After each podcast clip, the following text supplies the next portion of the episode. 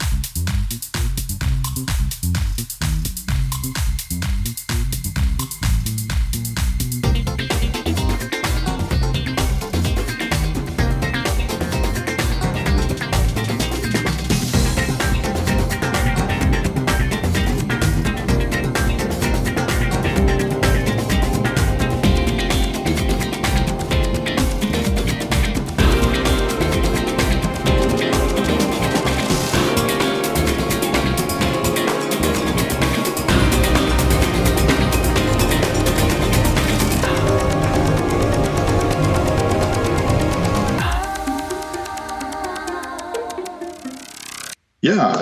liebe Podcasterinnen, hier sind wir wieder. Eure geliebten Marco und Patrick. Heute wollen wir euch mit einem mega spannenden Thema äh, herausfordern.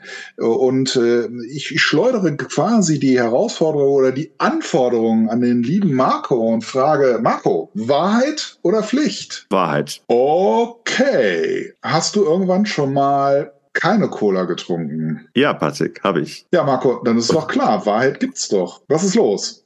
Es gibt Leute, ähm, die meinen, dass es Wahrheit gibt. Es gibt Leute, die meinen, dass es keine Wahrheit gibt. Ich sage aber, dass du Cola trinkst, ist eine Wahrheit. Nein, es ist keine Wahrheit. Es ist eine, eine Aussage. Und diese Aussage, wie willst du das denn überprüfen? Also wie, wie willst du den Wahrheitsgehalt dieser Aussage denn überprüfen? Ich könnte dich beobachten. Ja, das wäre dann Empirie. Das wäre dann, man nähert sich möglicherweise einer, einer Aussage an, aber du weißt, dass in alle empirischen Wissenschaften nur so lange gültig sind oder die Erkenntnisse empirischer Wissen nur lange so gültig sind, bis dann das Gegenteil bewiesen wird. Also es gibt keine Verlässlichkeit in der, in der Empirie. Solange du auf Erfahrung und Beobachtung setzt, wirst du immer an, an Verbindlichkeit scheitern, weil du ja nur Naturgesetze annimmst oder oder bestimmte Dogmen äh, voraussetzt. Aber du wirst sobald das Gegenteil ist ja genauso wie, wie das, der berühmte, das berühmte Beispiel äh, von David Hume, der gesagt hat, ja,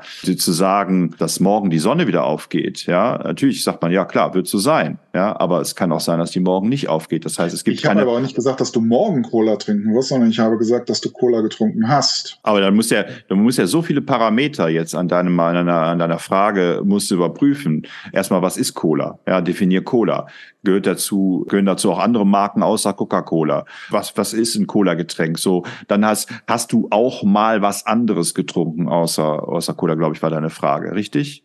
Ja, ich finde einfach, ich meine, zu, zu, ähm, darauf zu bauen, dass die Welt so einfach strukturiert ist, dass es sowas wie Wahrheit und Unwahrheit gibt, dass es sowas wie gut und böse gibt und so weiter, ist einfach naja, ein bisschen oldschool, ein bisschen überholt. Ja. Weil es jetzt ja heißt das nicht auf der anderen Seite, dass ähm, alles Forschen und Trachten eigentlich sinnlos ist? Also jetzt vor allen Dingen philosophisches Nachdenken, moralische Werte. Naja, jetzt, jetzt äh, bisher ist ja wieder ins Eingemachte. Also natürlich ist es ja, erstmal ja. so, ist erstmal ja, so, wir dass haben ja nicht so viel Zeit. Äh, ja, nein, aber. Ne, naja, äh, erstmal ist es natürlich so, dass, dass die schon damals Platon, Sokrates und so weiter, ja, im alten im antiken Griechenland ja auch schon das Problem hat mit der Wahrheit. Platon zum Beispiel konnte ja die Wahrheit nur dadurch erklären oder überhaupt eine Annäherung an die Wahrheit dadurch äh, manifestieren, dass er eine Ideenwelt angenommen hat. Also sobald man die Welt äh, in eine, in eine Zwei-Welten-Theorie annimmt, sagt, dass sie ist nur die Schattenwelt, also diese empirische Welt,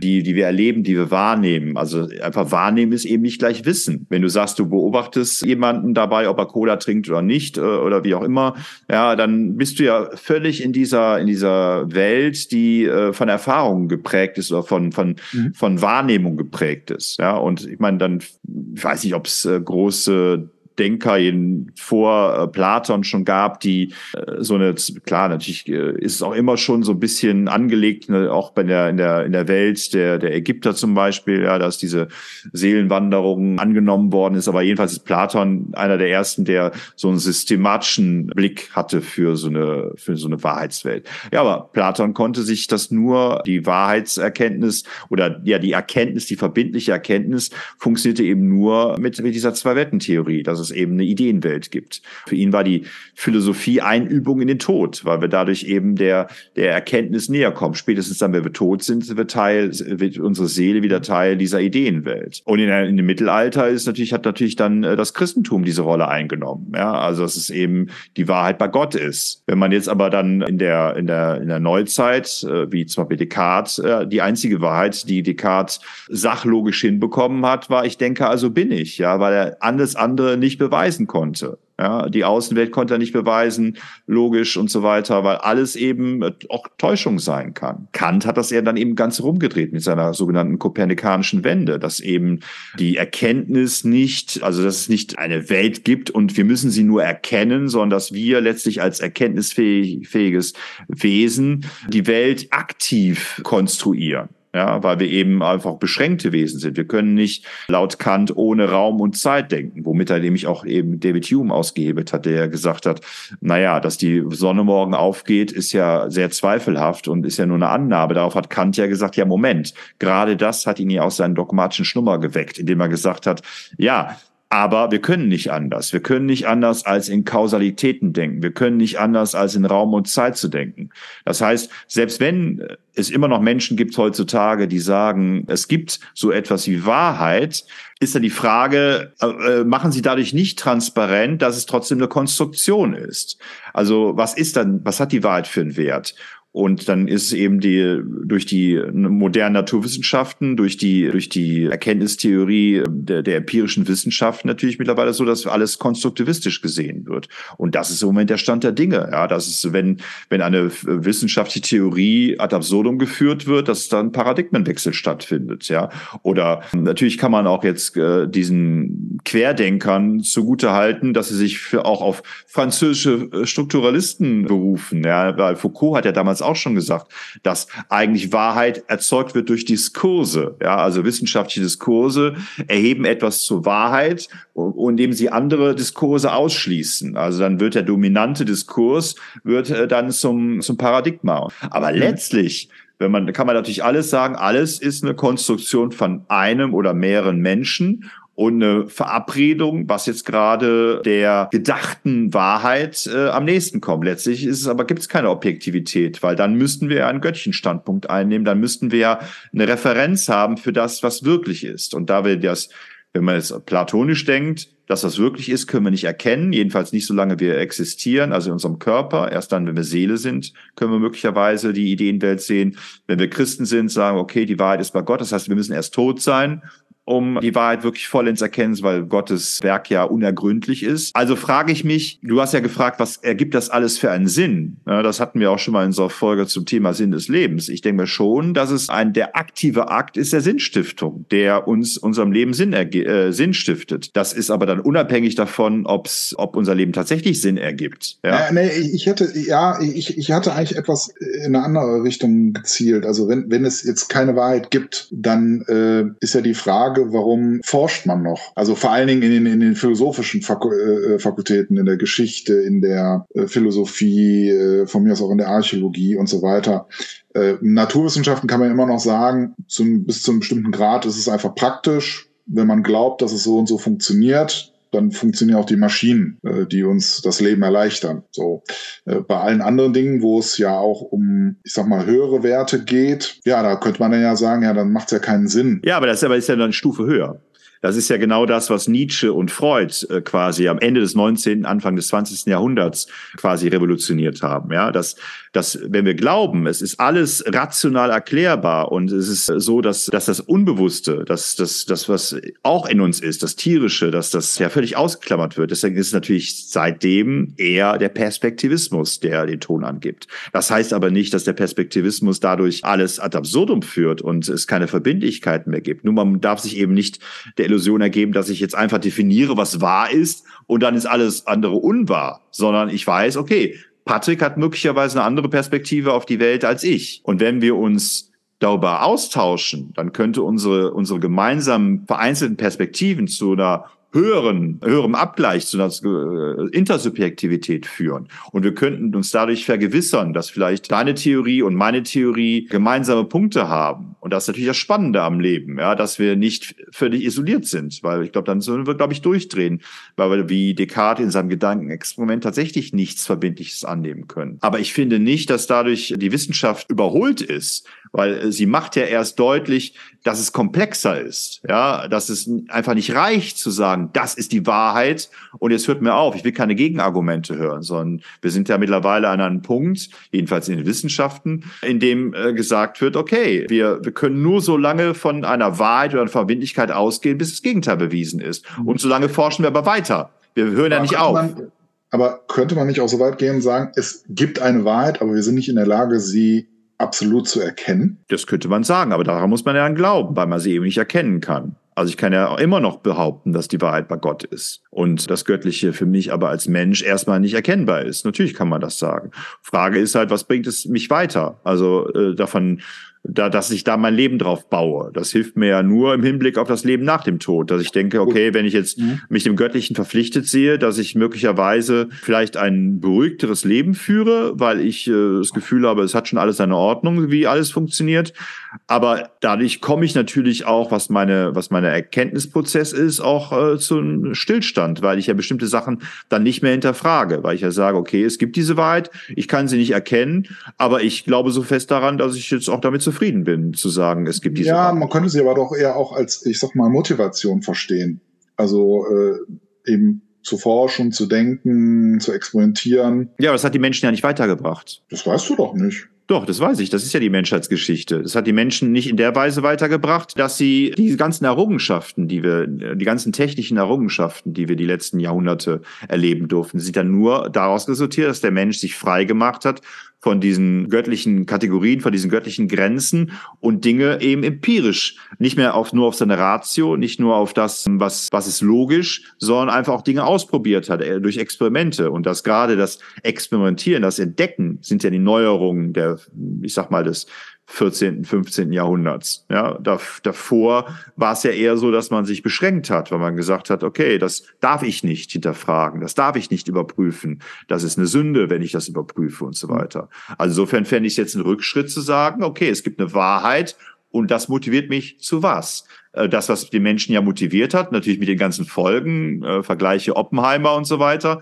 hat natürlich den Menschen dazu verführt, auch Grenzen auszuloten und Dinge auszuprobieren. Egal, ob das moralisch möglicherweise Implikationen mit sich bringt, die uns an, Rand, an den Rand Ab des Abgrundes äh, bringen. Es ist ja wahrscheinlich auch eine Frage, was, also die Definition der Wahrheit an sich, ne? was verstehe ich jetzt darunter? Also zum Beispiel ist die Weltformel, ist das die Wahrheit oder die sogenannte Weltformel? Das ist, ist ja auch schon so ein Punkt. Ne? Also was äh, setze ich sozusagen als Forschungsziel oder als Erkenntnisziel? Ne? Was, was will ich eigentlich wissen? Ne? Will ich zum Beispiel wissen, ob das, was uns umgibt, da ist oder ob wir uns das nur einbilden zum Beispiel. Ne? Das schwirrt ja auch da bei diesen Fragen der Wahrheit ja mit, äh, was du ja schon beschrieben hast. Ähm aber ich, ich glaube aber, dass Wissenschaftler gar kein Problem damit haben. Ich glaube, da wer ein Problem mit der angeblich mangelnden Wahrheitsfindung hat, das sind Menschen, die auf die Straße gehen, weil sie sich fremdbestimmt fühlen von der Regierung oder was auch immer. Ja? Und, und dann finde ich aber trotzdem die, die, die Frage oder den Ruf nach Wahrheit etwas unreflektiert. Weil weil äh, letztlich, ich hatte dir das ja erzählt, dass ich das eigentlich ganz beeindruckend von unser, von uns beiden sehr geschätzter Gregor Gysi. Der hat ja mittlerweile einen Podcast mit, äh, mit zu Gutenberg. Ja, und die treffen sich jede Woche und reden über Gott und die Welt. Und äh, aber was ich beeindruckend fand, das habe ich dir privat schon mal erzählt, ich werde es aber jetzt nochmal hier in dem Podcast tun, dass Gysi gesagt hat, was er vermisst hat in der Corona-Pandemie, war eine Offenlegung der Entscheidungsfindung. Und er sagte, wenn ich jetzt in der Regierungsverantwortung bin und ich habe mehrere Theorien, was ist Worst-Case-Szenario? Also wenn jetzt Virologen gefragt werden, ja, und der eine Virologe sagt mir, okay, wenn wir so weitermachen, wenn wir keine Beschränkungen vornehmen äh, in der Gesellschaft, dann bedeutet das, dass so und so viele Menschen sterben werden, dass so und so viele Menschen krank werden und dass unsere Gesellschaft dann überfordert ist von diesen ganzen äh, Krankheiten und, äh, und von der Sterberate. So, jetzt sagt aber der andere Biologe, nö, können wir riskieren. Machen, machen wir einfach mal, wird schon, wird schon gut gehen. Ja, ich sage Ihnen, ich habe so viel Expertise, das wird nicht passieren, was der eine Virologe da gerade sagt. So. Und dann fand ich es beeindruckend, man ist natürlich jetzt, hört sich jetzt vielleicht ein bisschen banal an, ich werde es aber trotzdem sagen, ja, dass Guy sagt, okay, er wäre dann rausgegangen, hätte gesagt, so, ich als in der Regierungsverantwortung, ich muss eine Entscheidung finden. Und der eine Virologe sagt mir, das kann alles passieren. Das hört sich sehr schlimm an. Der andere Virologe sagt mir, nein, das wird nicht so schlimm werden. So, jetzt sind das beides Wissenschaftler und beide haben ihre, ihre Forschung und beide sagen mir, so kann es kommen, so wird es kommen. Beides Hypothesen. Und jetzt soll ich in der Regierungsverantwortung, soll jetzt dem Worst-Case-Szenario die Augen verschließen und sagen, nö, das wird schon nicht passieren, wir gehen mal auf Risiko. Ja, weil ich dem anderen Virologen glaube. Das heißt, wahrscheinlich wenn die Regierung rausgegangen wäre und gesagt hätte, ja, wir haben die beiden Optionen, aber wir müssen uns ja quasi für die, für die schlimmere Option entscheiden, weil wir sonst ganz viele Menschenleben riskieren und sonst, und, und ganz viele Krankheiten riskieren und so weiter. Und wenn man die, wenn man die Entscheidungsfindung vielleicht so transparenter gemacht hätte, wäre vielleicht auch viel mehr, ähm, wie soll ich sagen, ähm, Einverständnis der Öffentlichkeit mit diesen Entscheidungen. Weil, ich meine, du kannst doch nicht von einem äh, jemand in der Regierungsverantwortung verlangen, ja, dass der so und so viel Menschenleben in Kauf nimmt, nur weil äh, die Wirtschaft sagt, nee, wir müssen weitermachen wie bisher. Oder weil die Menschen sagen, nee, wir wollen weiter feiern, wir wollen weiter ohne Masken und ohne Impfung und so weiter rausgehen. Und das hat aber nichts mit Wahrheit zu tun. Es hat was mhm. mit einer Abwägung zu tun. Es hat was damit zu tun, dass ich erstmal natürlich selber kein Virologe bin, also erstmal auf die wissenschaftliche Expertise vertrauen muss. Aber auch da wird es Unterschiede geben. Bei keiner der beiden äh, weil es auch empirische Wissenschaften sind, ja, und keiner von denen äh, in die Zukunft blicken kann, keiner von denen Prophet ist, ja, äh, die sagen nur, was sie annehmen, was, äh, wie sich das potenzieren wird oder eben auch nicht. Also, also muss ich Entscheidungen treffen, die aber eigentlich nichts mit Wahrheit zu tun hat, sondern die eine der, pragmatische Entscheidung in einer Regierungsverantwortung ist. Ja, Deshalb der, der Ruf nach Wahrheit geht mir da völlig am Thema vorbei, weil ich meine Verantwortung als Politiker wahrnehme und sage, ja, aber es kann eben viel, viel schlimmer kommen. Deshalb muss ich jetzt hier die Bremse ziehen. Ja, in der Juristerei gibt es äh, so einen Begriff äh, der herrschenden Meinung und der Mindermeinung. Die werden aber beide sozusagen beschrieben und auch erörtert. Aber letztlich ist dann entscheidend, was die herrschende Meinung ist. Also wie, sagen wir mal, wenn sich die Mehrzahl der juristischen Professoren zu einem Thema so und so äußert, dann wird das auch sozusagen als Maxime dann äh, für die ähm, Gesetzesentwicklung oder eben auch ähm, Deutung eines Gesetzes äh, herangezogen. Und so ähnlich hätte man es natürlich da auch machen können. Weil das ja zeigt, das zeigt, dass die Juristerei ja keine Wissenschaft ist. Haha. Nein, aber es ist schon an, aber sie ist, sie ist eine, äh, ich sag mal, praktisch äh, eine Geisteswissenschaft, die praktisch anwendbar sein muss. Und so ist sie auch konstruiert. Also sie hat bestimmte Maxime, wie etwas abgeprüft wird. Sie hat äh, bestimmte Voraussetzungen, die Grundlage eben sind. Am Ende, am Ende, wenn du das wirklich komplett durchdiskutierst, bist du am Ende natürlich wieder bei philosophischen Grundfragen. Von mir aus auch bei moralischen Grundfragen. Auch in der Juristerei. Aber bis du zu diesem Punkt gekommen bist, hast du also wirklich ein großes Potenzial, was du erstmal an, an äh, Abfolgen abprüfen kannst, was du an logischen Schlussfolgerungen ziehen kannst und so weiter. Also da ja, man merkt wirklich tatsächlich, es ist eine Geisteswissenschaft, die eben früh auch Anwendung finden musste. Ne? Ja, aber du musst ja auch sagen, bei der Juristerei, letztlich, wie willst du denn was, was entscheiden? Du brauchst ja Beweise, du brauchst ja Evidenzen, so. Und letztlich, man, nicht umsonst gibt es so viele Fehlurteile. Da kannst du noch so sehr die Paragraphen ausdeuten, wie du willst wenn du der Meinung bist, nimm mal das Beispiel des Rammstein, ja. Also ich meine, diese Verfahren sind ja eingestellt worden in Ermangelung von Beweisen oder, oder wirklich Aussage oder ja, ich in Ermangelung Ja, aber das, das meine ich ja eben, ne? Also da ist die Juristerei relativ praktisch, ne? Gibt es Beweise? Ja, ja. nein. Wenn ja, ja aber sind diese ist deshalb, ist, aber deshalb Till Lindemann unschuldig. Ist deshalb, sind die Musiker von Rammstein deshalb unschuldig? Nein, das, deswegen, es ist ja nicht immer ja. eine moralische Entscheidung, es ist nicht immer eine moralische Entscheidung, sondern eine juristische Entscheidung. Und das, das muss man einfach auch mal trennen. Aber also ich wollte es einfach nur als Beispiel heranbringen, dass man in der ähm, ja, Meinung. Wie komme ich zu meiner Entscheidung eben auch sagen kann, ja, es gibt eine herrschende Meinung, aber es gibt auch eine Mindermeinung, die auch nicht verschweigt. Es gibt eine Mindermeinung, die sagt, nein, wir brauchen keine Impfung, die das so und so begründen. Jetzt ist es aber natürlich auch so, Politik ist ja ein heißes Pflaster. So. Und ein Politiker, der, ich sag mal, äh, nicht klare Ansagen macht, wird auch nicht wiedergewählt. Das ist eben auch oft so, ne?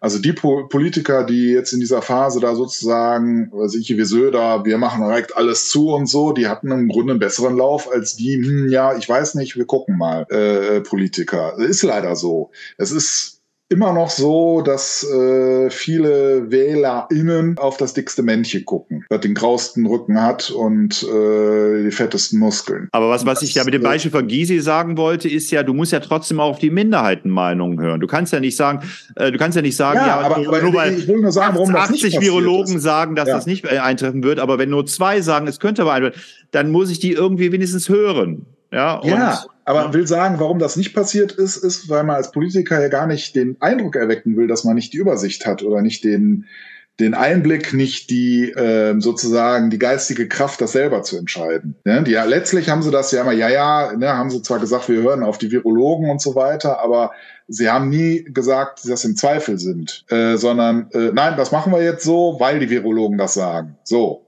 Äh, aber mit Sicherheit hat nicht jeder Virologe das Gleiche gesagt. Und die werden ja auch nicht nur einen da gehabt haben, sondern die werden ja wahrscheinlich zum Teil eben auch eine größere Gruppe an Virologen und wahrscheinlich auch an anderen Leuten da gehabt haben, die in irgendeiner Form was beizutragen haben und sich das angehört haben. Aber am Ende haben sie es dann oft eben als ihre eigene Entscheidung eben auch verkauft. So, ich bin der starke Mann, ich mache das jetzt und ich will das Volk retten oder sowas. Ne? Ja, ja aber, aber, äh, wie, wie, aber wie, kommen wir nochmal zum, ne, also weil wir jetzt bei den, äh, wo wir jetzt kurz äh, Verschwörungstheoretiker und so angesprochen gesprochen haben, kommen wir nochmal zum volkstümlichen Wahrheitsgehalt. Also wie er jetzt zum Beispiel sagt jetzt der Angeklagte die Wahrheit. Ne?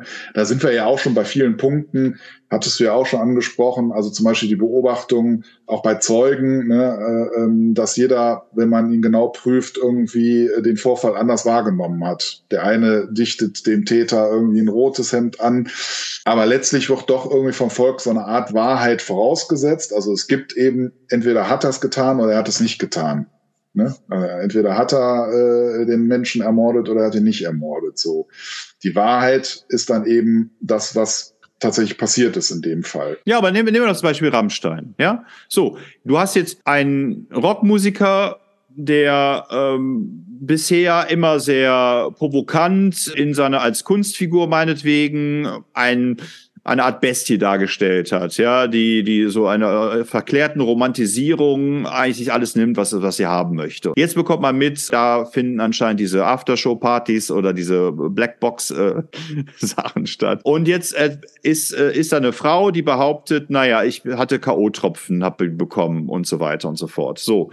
Jetzt ist doch eigentlich äh, das Verfahren ist doch nur eingestellt, weil diese Frau unglaubwürdig ist, ja, oder weil sie auch nichts beweisen kann, ja. Und jetzt gibt's ja auch genug, oder es gab genug YouTube-Videos, die ja auch gezeigt haben, dass sie ja auch eine sehr komische äh, Art hat, mit Menschen umzugehen. Da gab's also Videos, wie diese, wie die Typen angebaggert hat und so weiter und bedrängt hat.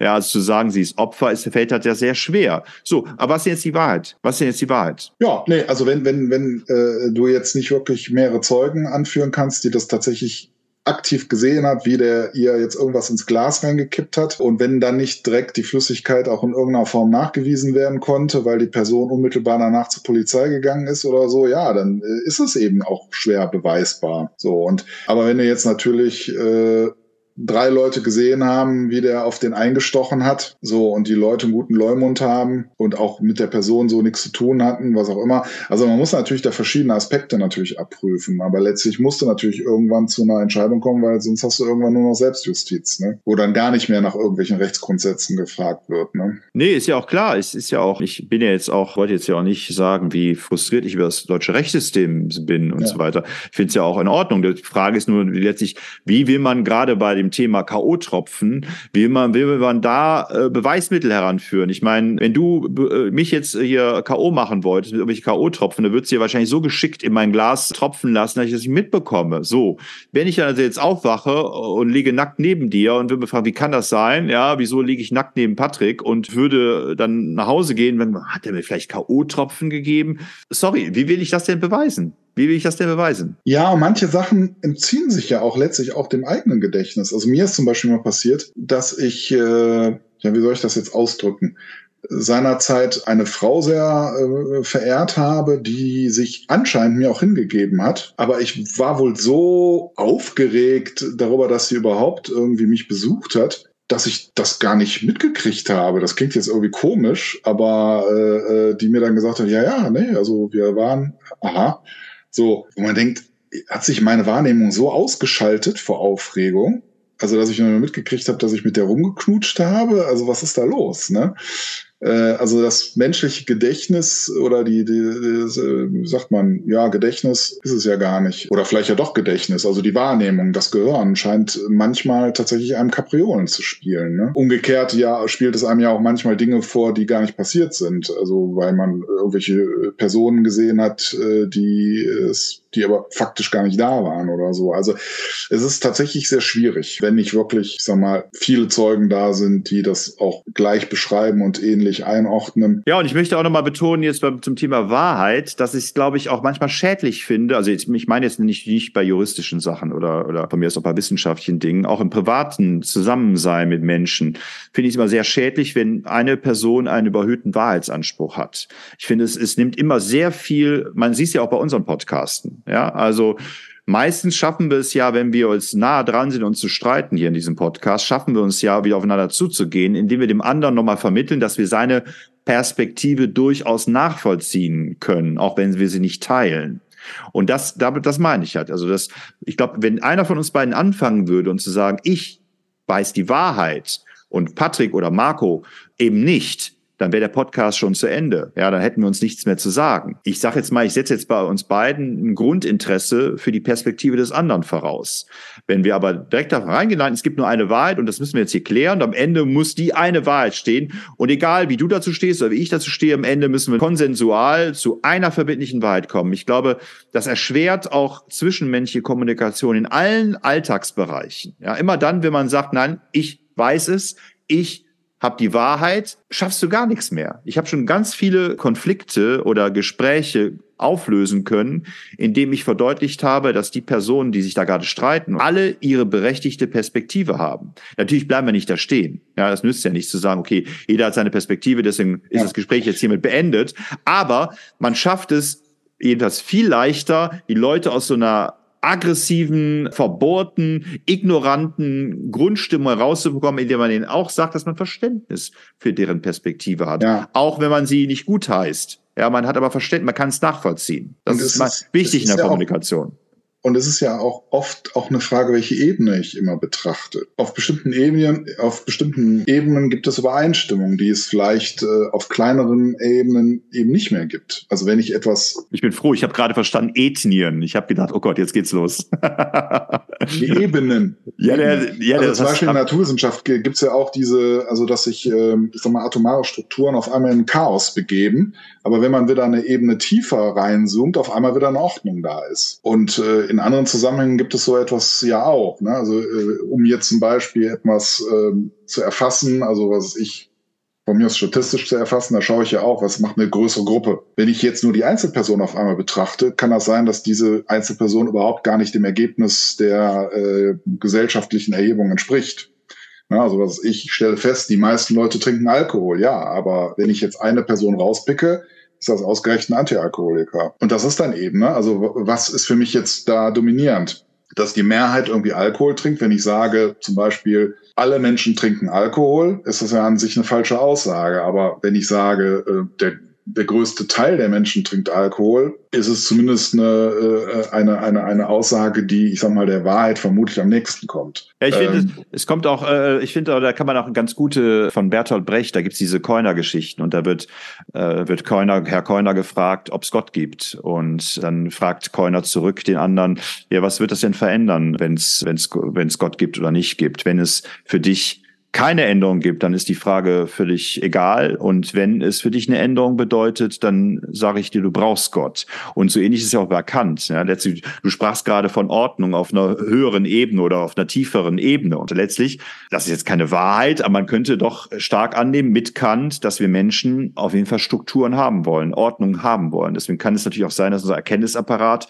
auch in solchen Phänomenen, atomaren Strukturen auch immer Ordnung suchen und dass wir es gar nicht ertragen können, keine Ordnung vorzufinden. Das heißt, wir werden so lange suchen, bis wir eine Ordnung finden. Was übrigens auch aus meiner Sicht erklärt, das haben wir ja in, unserem vorletzten Hörspiel zu Podcast mit der Zeit gehabt, ja, letztlich, dass das Newtonsche, also das Newtonsche Zeitmodell immer noch so präsent in uns ist, hat ja nur damit zu tun, dass die Einsteinische Relativitätstheorie letztlich uns in ein Chaos wirft, weil wir gar nicht und uns nirgendwo mehr festhalten können. Also Newton steht für Ordnung, für Verbindlichkeiten, für Messbarkeit, ja, und Einstein steht für, okay, ich muss euch jetzt mal die Wahrheit sagen, es ist alles viel chaotischer, als ihr euch das vorstellen könnt. Ne? Und ja, Heisenberg äh, bringt es dann zusammen. Ne? Also. also könnte ich jetzt die Frage stellen, die, die Leute, die die Wahrheit haben wollen, ob das nicht mehr über sie aussagt, dass sie Wahrheit brauchen, unabhängig davon, ob es Wahrheit gibt oder nicht. Also die Menschen, die so sehr nach Wahrheit pochen, die scheinen ja Wahrheit zu brauchen als äh, Sinnkonstrukt, als Sicherheit in ihrem Leben, als Ordnungsprinzip. Da würde jetzt Nietzsche sagen, aber der Mensch, der aushält, dass es Chaos gibt oder dass es Chaos das Dominante ist. Der wird zum Übermenschen, weil der über den Dingen steht. Ja, gut, aber es geht da ja nicht äh, jetzt Chaos oder nicht Chaos, sondern es geht ja darum, dass äh, die Menschen dann eine bestimmte Ordnung kritisieren, weil es, weil sie Anhaltspunkte dafür sehen, dass diese Ordnung so gar nicht besteht. Ja, aber das ist ja auch wieder, das ist ja nicht weit genug gedacht, finde ich. Weil das habe ich ja eben versucht deutlich zu machen mit der Regierungsverantwortung. Ja, zu sagen, ich äh, hinterfrage das und möchte jetzt hier Chaos haben. Ich glaube nicht, dass die Menschen Chaos haben wollen. Weil dann in dem Moment, hast du ja eben selber auch gesagt, wenn die Regierungsverantwortlichen nicht die starken Männer und Frauen markieren und nicht klare Entscheidungen treffen, werden sie ja noch mehr kritisiert bzw. nicht wiedergewählt. Also letztlich erwartet man ja durchaus von der Politik. Natürlich gibt es jetzt auch Leute, die in Mitleidenschaft gezogen worden sind, die natürlich nachträglich hinterfragen hinterfragen, ob das alles so sinnvoll war mit den ganzen Schließungen und so weiter, weil sie möglicherweise ihren Job verloren haben, ihre Existenz verloren haben, was ich jetzt auch als Perspektive und als Gefühl und als Wut auch absolut nachvollziehen kann. Nur die Schlussfolgerung zu sagen, ja, Lügenpresse oder keine Ahnung was, oder die Regierung wird von irgendwas gesteuert, von Goldhamstern oder von Schimpansen und so weiter, die gehen für mich dann irgendwie nicht, nicht tief genug. Ja, ja also weil, weil ich missachte, dass sehr, das ja ja, also das wird dann tatsächlich schon eine sehr schwierige Ebene. Jetzt kann man natürlich sagen, jetzt, wenn wir jetzt bei Corona bleiben, wenn eine bestimmte Behauptung aufgestellt wird, die aber von anderen sozusagen der andere widersprechen, die aber nach Meinung eben einer bestimmten Anzahl an Beobachtenden äh, sozusagen gar nicht zu Wort kommen gelassen werden, weil man das gar nicht wünscht. Zum Beispiel, weil die Politik von irgendwelchen äh, Pharmaunternehmen äh, gesteuert wird. So, es gibt ja, gibt es ja auch Anhaltspunkte, wo man sieht, okay, das waren Lobbyisten, die haben vorher, bevor sie Politiker wurden, Lobbyismus für die und die pharmazeutische Industrie gemacht und so weiter. Und es gab ja auch zum Beispiel Betrüge hier mit den Gas, äh, mit Gasmasken, mit den, mit diesen äh, Masken und so weiter, wo die sich gesund gestoßen haben, einige Politiker. Das ist natürlich für die Glaubhaftigkeit der Politik natürlich ein Dolchstoß ohne Ende. Ne? Da kann ich natürlich schon auch verstehen, wenn man sagt, ja Moment, die Wahrheit ist doch, muss doch allen klar sein. Es ist doch hier, hier den Beleg, den Beleg, diese Statistik lügt doch und so weiter. Aber das wird natürlich sehr komplex, weil wenn du mit Statistiken anfängst, äh, sind wir, bewegen wir uns natürlich von der Wahrheit ungemein weg. Andererseits waren die Statistiken aber immer eigentlich, wurden die immer angeführt, um uns zu zeigen, warum wir uns jetzt nur noch im Haus aufhalten dürfen, warum unsere Kinder nicht mehr in die Schule dürfen und warum möglicherweise Menschen dazu gezwungen werden, sich Impfungen zu verpassen, äh, die die Menschen für sich zum Teil auch als mögliche Todesursache eben ansehen. So, also das sind, ist natürlich schon, also sozusagen, ja gut, der Wahrheitsbegriff an sich ist, ist zu abstrakt, äh, den können wir gar nicht anführen, ist natürlich ein Problem, wenn natürlich bestimmte Dinge auf einen direkt unmittelbar auch auf die eigene Existenz einwirken. Ne? Schwierig, ja. Und ja, da komme ich einfach zu dem Punkt, es müsste tatsächlich mehr transparent sein und äh, man hätte vielleicht auch tatsächlich die Mindermeinungen stärker auch mal beschreiben müssen und ähm, auch tatsächlich, also das ist mir tatsächlich auch bei den öffentlich-rechtlichen Fernsehen vor allen Dingen halt aufgefallen, aber auch, äh, also dass da gar nicht viel in Frage gestellt wurde, sondern immer dieselben Personen sozusagen äh, interviewt wurden, die immer dieselben Aussagen getätigt haben und äh, dass eben andere Meinungen tatsächlich eher weggebügelt wurden. So, Wir hatten das ja schon, du hattest das ja auch mal angesprochen, dass selbst wenn man, ich sag mal, mit Argumenten kommt, wenn jemand eine bestimmt glaubt, einer bestimmten Wahrheit sozusagen äh, verpflichtet zu sein, äh, der auch selbst, ich sag mal, solche Belege in irgendeiner Form dann noch hinterfragt.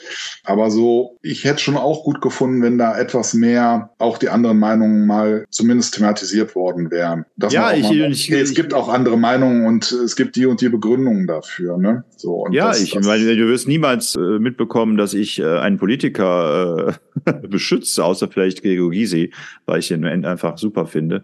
Aber das ist jetzt ja schon fast Phantom. Nein, aber das äh, natürlich ist da viel falsch gemacht worden. Und ich, die Medien sind bestimmt auch nicht ganz unschuldig daran. Ich meine, spätestens ab dem Moment, als man die Särge in Italien gesehen hat, war eigentlich für alle klar, wir können jetzt hier keine Witze mehr drüber machen. Das ist jetzt hier äh, eine Sache, die, die muss jetzt sofort angegangen werden, weil sonst sterben die uns die Leute hier alle. Ne? Ist ja klar. Und was, was sind die, wie ist man mit den Schweden umgegangen, als die gesagt haben, ja, wir machen erstmal gar nichts. Ja, die sind ja verachtet worden für ihre Politik, äh, dass die, wobei die auch mehr gemacht haben, als man dann mitbekommen hat. Also eine meiner Töchter hat ja in Stockholm studiert und letztlich die Uni war lahmgelegt. Es hat alles nur noch digital stattgefunden. Also da war, äh, dass die Schweden nichts gemacht haben, stimmt ja so auch nicht. Ne? Also die haben schon mhm. auch ganz schön viel reduziert. Ja, was soll ich sagen? Du hast vollkommen recht. Man hätte das seriöser angehen sollen. Man hätte vielleicht auch die Macht der Bilder vielleicht auch ein bisschen äh, vorsichtiger mit umgehen sollen. Aber wahrscheinlich hat das alles natürlich einer einfachen Verfahrensweise der Politik in die Karten gespielt. Ja, dass man einfach so viel mitbekommen hat in, in den Medien, dass man einfach gar nicht mehr sagen konnte, nee, das nehmen wir jetzt nicht ernst, ne? weil selbst der kälteste, der, der wenig empathischste Mensch auf dieser Welt gesagt hat, ja, okay, also sorry, da kann ich jetzt gerade nicht gegenhalten, ne, wenn ich da sehe, wie die Särge da abtransportiert werden. Ja, aber da würden die anderen darum zu sagen, das ist alles medial aufgepumpt worden und so weiter. Ja, aber das, das meine ich ja gerade, das meine ich ja gerade. Ich äh, sage doch, natürlich ist das medial aufgepumpt worden, aber in dem Moment, als man die Bilder gesehen hat in öffentlich-rechtlichen oder auch in anderen privaten Medien, konnte man als vernunftbegabtes Wesen nicht mehr sagen, das ist mir jetzt egal. Ja, also da, da spätestens dann musste man sich mindestens positionieren. Und die einen haben sich dann eben als Querdenker positioniert und die anderen haben sich eben als, okay, ich mache jetzt den ganzen Kram mal mit, ich gehe jetzt in Quarantäne.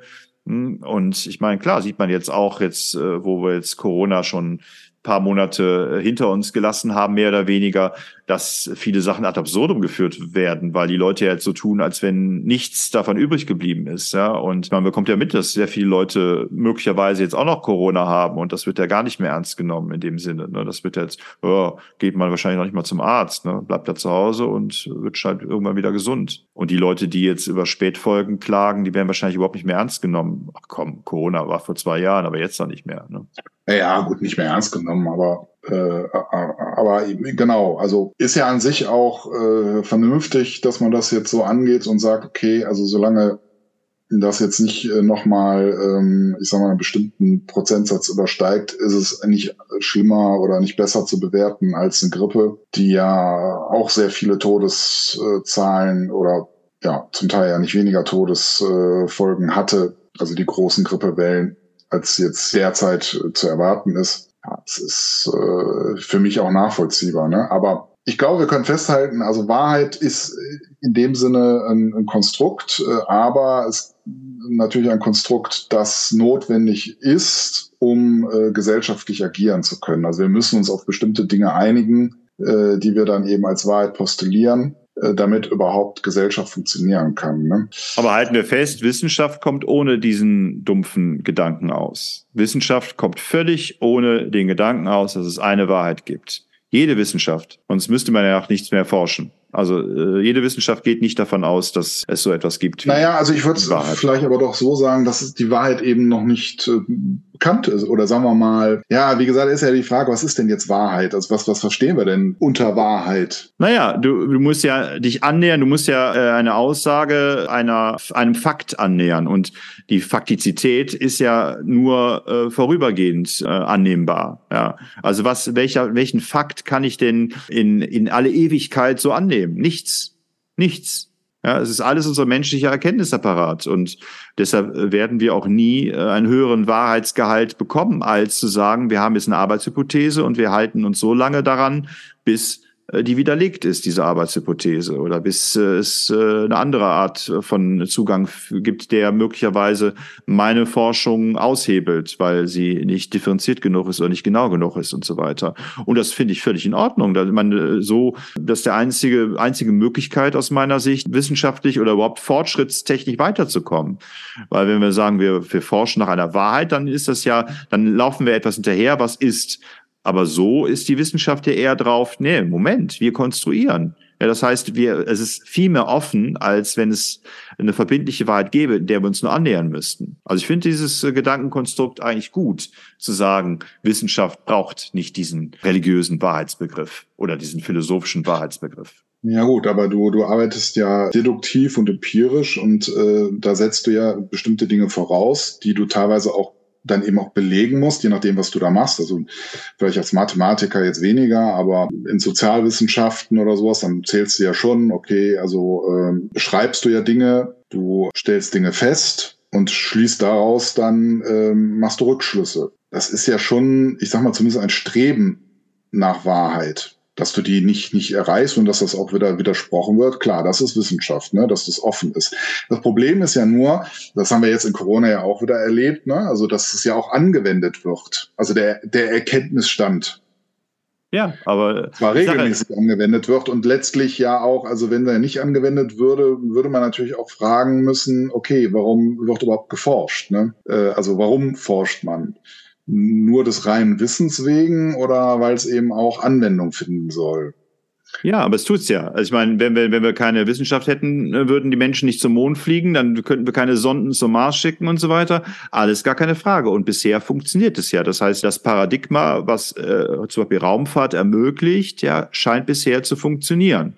Ja, aber wir wissen auch, dass es Grenzen hat. Ja, wenn wir uns äh, Wurmlöcher anschauen oder wenn wir uns äh, verschiedene Dimensionen oder von mir aus auch Dimensionsportale oder so weiter, keine Ahnung, was da alles noch gibt, was wir mit unserem menschlichen Erkenntnisvermögen überhaupt nicht begreifen können. Stattdessen äh, machen wir Science Fiction, ja, indem wir uns äh, überlegen, was alles sein könnte, wenn wir versuchen, unseren Erkenntnisapparat äh, zu überschreiten. Und trotzdem bleiben wir immer wieder bei unseren Vorstellungen von Raum und Zeit. Ja, natürlich, also der Mensch ist beschränkt, klar, aber äh, er trachtet natürlich danach. Ne? Und das meine ich ja eben, nach dem Erkenntnisgewinn, nach der Erkenntnis. Ne? Und das ist aber die Frage, was, was ist denn das, die, diese Erkenntnis, die ich da eigentlich suche? Auf welcher Ebene suche ich die? Ne? Ich, will auch, ich will auch nur sagen, wenn du dieses äh, äh, Wahrheitsstreben, ja, was ja auch im Faust äh, eine große Rolle spielt, wenn du das so stark machst, dann bist du wieder auf äh, eher in eine idealistische, in einem idealistischen Weltbild, weil es voraussetzt, dass es die Wahrheit gibt und die angestrebt wird. Kannst du machen, würde ich aber im wissenschaftlichen Diskurs und im, äh, in der Anwendung nicht viel weiterbringen, weil äh, nun mal die letzten Jahrhunderte ein anderer Diskurs vorherrschend ist, nämlich nicht mehr der idealistische, sondern der funktionale und pragmatische und der eben von einer von einem radikalen Konstruktivismus ausgeht, der natürlich auch kritisiert werden kann aus den Aspekten, die du ganz am Anfang benannt hast. Ja, kann man aus einem radikalen Konstruktivismus eine Moraltheorie entwickeln? Ja, das ist schwierig, aber äh, du brauchst natürlich andere Menschen, um äh, die Evidenz deiner, deiner Erkenntnisse äh, auch abzugleichen. Und dem Moment sind andere mit Mitmenschen eben nicht egal. Also daraus kann man so erste Ansätze, aber es gibt eben auch äh, Philosophen, die behaupten, nee, ohne Religion gibt es keine, äh, ohne Gott gibt es keine Letztbegründung von Moral. Aber das, glaube ich, haben wir gleich auch schon mal thematisiert und ist wahrscheinlich ein ganz anderer Podcast. Ja, ich weiß nicht, ob wir einen Podcast schon mal thematisiert hatten, aber wir hatten das. Äh ja, wir können ja vielleicht unseren Zuhörern nochmal sagen, das Problem ist ja, ihr kriegt ja nur ein Fünftel unserer Gespräche mit. Meistens beenden wir einen Podcast und dann sitzen wir noch bis nachts um fünf äh, und äh, reden weiter und das bekommt ihr natürlich alles nicht mit. Aber wir versuchen euch ja auch wirklich nur die, die Oberfläche, die Creme de la Creme zu präsentieren, weil irgendwann zerfleischen wir uns ja auch. Ne? Das will ja keiner mehr hören. Okay, Warte, also ich, zusammenschließend, ich glaub, Marco, ja. können wir überhaupt das Spiel Wahrheit oder Pflicht noch spielen? Also, oder müssen wir sagen? Naja, wahrscheinlich müsste das Spiel eher heißen Peinlichkeiten und, und Pflichterfüllung. Weil jeder, der Wahrheit und Pflicht spielt, will natürlich von anderen peinliche Details äh, hören. Und wenn jemand sich aufs Spiel, also äh, letztlich geht es da, glaube ich, eher um den Spieltrieb. Ja, das, da hat übrigens Schiller auch viel Abhandlung drüber geschrieben, dass der Mensch erst im Spiel äh, Mensch wird. Ja, das ist ja auch seine, seine The Dramentheorie spielt da auch eine große Rolle. Das heißt, wir, wir, wir gehen ja richtig auf in Spielen teilweise. Wir nehmen die ja sehr ernst, solche Spiele. Und wenn wir sagen, oh ja. Wenn, wenn ich sage, Wahrheit und Pflicht muss jetzt ernst genommen werden und ich erwarte von meinem Gegenüber, dass der der Wahrheit verpflichtet ist, dann möchte ich natürlich, dass der wirklich Dinge hervorholt, die peinlich sind, die ins Eingemachte gehen, die ihm unangenehm sind, die sein Schamgefühl ausschalten müssen. Und deswegen ist das Spiel wahrscheinlich immer noch sehr amüsant und es lebt ja auch von dem, habe ich ja auch eben gesagt, auch unser Zeitbegriff ist ja immer noch ein Newtner, also einer von äh, Newton geprägter. Und insofern ist es auch wahrscheinlich bei Wahrheit und Pflicht so, dass wir diesen Wahrheitsbegriff eher antik oder religiös verstehen. Und wer dagegen verstößt, der kommt in Limbo. Ja, Limbo. Erinnere mich an äh, Limbo. Ja, übrigens, was machen wir jetzt, Patrick? Übermorgen spielen die Ärzte, äh, die, die Ärzte im Palladium und ich habe nur eine Karte bekommen. Was machen wir denn jetzt? Ich habe wirklich äh, alles dafür getan, Karten zu bekommen, also mehr. Ich habe sogar tatsächlich immer vier eingegeben und ich habe äh, über, äh, obwohl ich rechtzeitig vom PC saß, ich habe also ganz viele Parallelgeräte aktiviert und das Einzige, was ich nach einer halben Stunde geschafft habe, ist eine Karte zu bekommen, die mir auch mittlerweile zugesendet worden ist. Hey. Ähm, Gut, was es gibt da zwei Möglichkeiten. Man geht einfach auf Risiko hin und kauft irgendeinem, der da steht, die für 300 Euro ab. Äh, oder einer, der gerade gut drauf ist und dem aber die Freundin laufen gegangen ist, sagt, ich habe mal eine Karte übrig. Ich gebe sie dir für 20. Aber die Frage ist ja, würdest du das auf dich nehmen? Die für 20 zu nehmen? Ja, klar. Nein, ich meine, mit dem Risiko äh, nach Köln zu, Köln zu kommen. Aber das kannst du ja, kannst du ja noch über. Ja, da, da muss ich noch mal in mich gehen. Aber im Prinzip, also habe ich das noch nie erlebt, dass man nicht noch irgendwo von einem Konzert irgendwo eine Karte gekriegt hätte, oder? Ja, es ist natürlich das Palladium für die Ärzteverhältnisse natürlich sehr klein. Ne? Und es ist natürlich jetzt nicht so, als wenn sie in der Langsys Arena spielen ja, oder, oder im Rhein-Energiestadion. Da würde ich auch sagen, da wird es auch noch Karten geben. Palladium kann ich nicht so richtig sagen. Äh, das ist ja auch witzig übrigens. Ich habe jetzt keinen Freund mehr. Ne? Also Peter hat ja, ja, ja, ja. Peter hat ja, ich habe ja schon öfter erzählt, dass Peter ja immer Karten besorgt und so weiter. Der hat nämlich parallel auch, das wusste ich aber vorher nicht, der hat äh, parallel auch Karten versucht zu bekommen für das Palladium-Konzert hat am Endeffekt tatsächlich, oder seine Frau hat am Endeffekt dann tatsächlich vier Karten bekommen für den Vortag. Also ich habe ja auf den Sonntag spekuliert, weil ich dachte mir, Samstag wollen ja alle, dann versuche ich es mal am Sonntag. Er hat Kart, vier Karten oder seine Frau hat vier Karten für Samstag bekommen. Und jetzt hör dir mal die Priorisierung an. Peter geht natürlich hin. Seine Frau, die naja, äh, interessiert an die Ärzte ist, aber ich würde die jetzt nicht als Fan bezeichnen, weil die auch sehr kritisch ist und eigentlich eher so ein, äh, eher so ein Reinhard May-Fan ist. Dann, also neben den beiden, geht dann auch noch der Sohn mit, der jetzt, ich glaube, der ist jetzt elf oder zehn oder elf ist. Und da hätte man noch bangen können, dass sie vielleicht bei der vierten Karte an mich gedacht haben. Nein, der Freund, nee, so ein Bekannter aus beruflichen Zusammenhängen, würde als vierte Person. Und dann kam die Ausrede, naja, wenn wir eine fünfte Karte bekommen hätten, hätten wir dich mitgenommen. Ja. Da muss ich ja sagen, das war's doch da mit der Freundschaft, oder? Ja, gut, andererseits hat der Peter dich bislang ja immer gut versorgt. Nein, schönen Gruß an Peter, war nur Spaß. Also ich äh, kann das absolut Ja, ja, ich weiß nicht, ich weiß nicht. Ich, ich wäre jetzt auch sauer auf den Peter. Naja, ich kann nur sagen, Peter hört nämlich ab und zu unsere Podcaste und wenn er das Hallo, jetzt Peter. hört, Peter, du bist der Beste und absolut. Äh, ich habe eine Karte bekommen, aber ich hätte natürlich auch gerne für Patrick noch eine bekommen.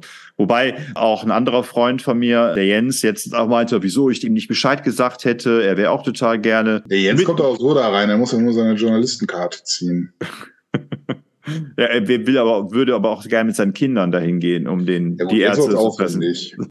ja, eigentlich, eigentlich, das wäre eigentlich, wenn wir an die letzte Folge denken, das wäre eigentlich die Party gewesen, ja. Alle Freunde zu die Ärzte einzuladen und dann eine eigene Party daraus zu machen. Und äh, sich, dann würde Farin Urlaub Bela B und Rotti würden dann am Ende des Konzerts mitbekommen, dass das alles, dass die alle befreundet sind mit Peter. Wie viel passen da rein ins Palladium? 2000, 2500. Hast du 2500 Freunde? Ich habe da nur zwei oder zweieinhalb. Dann wird es schwierig sein, die Halle zu füllen, nur mit deinen Freunden. Soll ich jetzt solches Peter noch äh, als äh, Freund sehen? Ich weiß es nicht. Ah, komm. Also Palladium, Zahlen und Fakten. Raum für 4000 Personen. Ui, ja, das überschreitet meinen Bekanntenkreis jetzt auch. Ja, das Palladium ist auch sehr ungünstig für Menschen, äh, die sehr früh kommen, weil normalerweise will man ja früh zum Konzert von die Ärzte und von anderen tollen Bands, wovon es ja nicht so viele gibt, und will ganz nach vorne gehen, damit man ja die Band äh, von seinem Namen sehen kann. Und dann ist aber Palladium im Gegensatz zu anderen Locations so, dass diese Türen zu, zum, zum Außenfoyerbereich, zum, zum Saal, sich bis vorne zur Bühne öffnen lassen. Das heißt, es kann also immer noch sein, dass irgendwelche provokanten Menschen durch, die, durch das Foyer bis nach vorne gehen, dann die Tür öffnen und sich dann durcharbeiten bis vorne zur Bühne. Das ja. ist, ist hässlich. Das hat mir schon mal zum Vorteil gereicht bei einem, äh, bei einem Farin-Urlaub-Konzert, wo ich nämlich auch mal äh, einfach hingefahren bin und tatsächlich noch eine Karte bekommen habe. Ich meine sogar noch an der Abendkasse oder von jemandem, der da vorne vorstand. Und ich bin wirklich auf letzte Minute und ich, als ich reinkam, äh, wurde schon der Opener gespielt und dann bin ich tatsächlich bis da ganz nach vorne und bin dann reingegangen und war dann sehr weit vorne. Ich überlege jetzt aber tatsächlich auch noch, was ich mir jetzt vornehmen soll, ob ich vielleicht mir eingestehen sollte, dass ich vielleicht nicht vorne stehen muss und das Konzert von hinten genieße oder ob ich sage, komm zum letzten Mal, Wer weiß, wie die, wie lange die Ärzte noch äh, auf Tour gehen. Also die haben ja jetzt noch eine kleine Clubtour jetzt hinterhergeschoben. Und nächstes Jahr werden sie noch zwei große Konzerte am äh, Berliner Tempelhof äh, spielen. Leider aber äh, zu einer Zeit, wo ich keinen Urlaub habe und keinen äh, Felsenheimer habe. Wie dem auch sei, äh, jedenfalls äh, könnte es ja durchaus sein, dass jetzt jede Tour die letzte ist. Sie spielen ja auch schon damit, die Tour heißt jetzt Herbst des Lebens. Ja, ist auch schön kitschig aufgemacht von den Plakaten und von den Karten her. Ja, jedenfalls wäre ich gerne mit dir hingegangen und kannst ja noch überlegen, ob du übermorgen mit ins Palladium gehen möchtest am 17. September. Aber ich habe vollstes Verständnis dafür, dass du sagst, Marco, meine Ehefrau allein zu lassen mit meinen lieblichen Kindern für so eine Aktion, die möglicherweise nicht erfolgsversprechend ist und die Wahrheit ich nicht kenne. Ich weiß nicht, was am Ende rauskommt. Das verstehe ich natürlich auch. Gut, da geht's dann um Wahrscheinlichkeiten. Ja, Stochastik. Kannst du mir, kannst, kannst ja darüber schlafen und mir morgen Bescheid sagen, dann äh, weiß ich, wie es weitergeht mit uns beiden. Ne? Ja, so machen wir das. Aber du weißt ja, ich bin ja ein risikobereiter Mensch. Naja, sagen wir mal, kalkulierbare Risiken. Patrick, lass uns die Wahrheit beenden. Lass uns die Wahrheit beenden. Das ja. ist nicht die ganze Wahrheit. Es ist nicht die ganze Wahrheit. Aber es war schön mit dir über die Wahrheit zu sprechen. Ich fand es jetzt spannender als du, fand ich äh, es ähm, am Anfang. Mich hat ja gestört, dass es eine Auftragsarbeit ist, dass dein Freund gesagt hat, mach doch mal was zum Thema Wahrheit. Und da habe ich gedacht, boah, ist der Patrick jetzt schon so tief gesunken, dass er jetzt Auftragsarbeiten in Empfang nehmen muss? Nee, Moment, Moment, Moment, Moment. Du hast schon öfter von irgendwelchen Faninnen Auftragsarbeiten angenommen. Jedenfalls, äh, na, ich finde ich, ich finde super. Also ich äh, äh, freue mich, wenn wir Zuhörer haben, die äh, Ideen haben und ähm, ja, und auch unsere Podcasts hören tatsächlich. Äh, insofern sage ich, äh, ja, Freunde, wenn ihr Vorschläge habt, worüber wir mal reden sollen, der Marco und ich. Reicht was ein? Wir können nicht immer versprechen, dass wir das dann auch umsetzen. Also und Fanfiction nicht vergessen. Äh, Fanfiction. Ich will endlich Fanfiction bekommen. Erklär mir nochmal, was Fanfiction ist, Marco. Ich bin, du weißt, ich bin oldschool. Was ist, was ist Fanfiction? Dass unsere äh, Fans, unsere Zuhörer innen am liebsten, äh, es können aber auch Zuhörer sein, wenn, wenn das für die erstrebenswert ist, Geschichten schreiben, wie sie mit uns die Zeit verbringen, weil sie uns so anhimmeln und dann vorstellen, wie es denn wäre, mit dir oder mit mir den Tag zu verbringen oder einen Urlaub zu verbringen oder eine Nacht zu verbringen oder äh, eine Fahrt im Auto zu verbringen. Also man schreibt eine Geschichte, eine imaginäre Geschichte über uns. Aber die, der Fan oder die Fanin ist Teil dieser Geschichte. Also es ist wie so Tagträume, äh, wie Träume. Ja, das ist nicht die ganze Wahrheit. Na gut, alles klar. Ich würde sagen, ähm, ich, ich glaube, wir werden den einen oder die andere jetzt ähm, nicht ganz befriedigt zurücklassen, was das Thema Wahrheit angeht. Wir haben unser Bestes gegeben, würde ich sagen. Oder wie die modernen jungen Menschen sagen, wir haben Content geliefert, aber nicht unbedingt eine Lösung. Oder wie Sokrates sagen würde, ich weiß, dass ich nichts weiß. Liebe Freunde, wir sehen uns bald wieder und ne, eigentlich hören wir uns wieder, wenn ihr wollt. Und wenn ihr könnt. Tschüss. Yeah, yeah, yeah. Tschüss.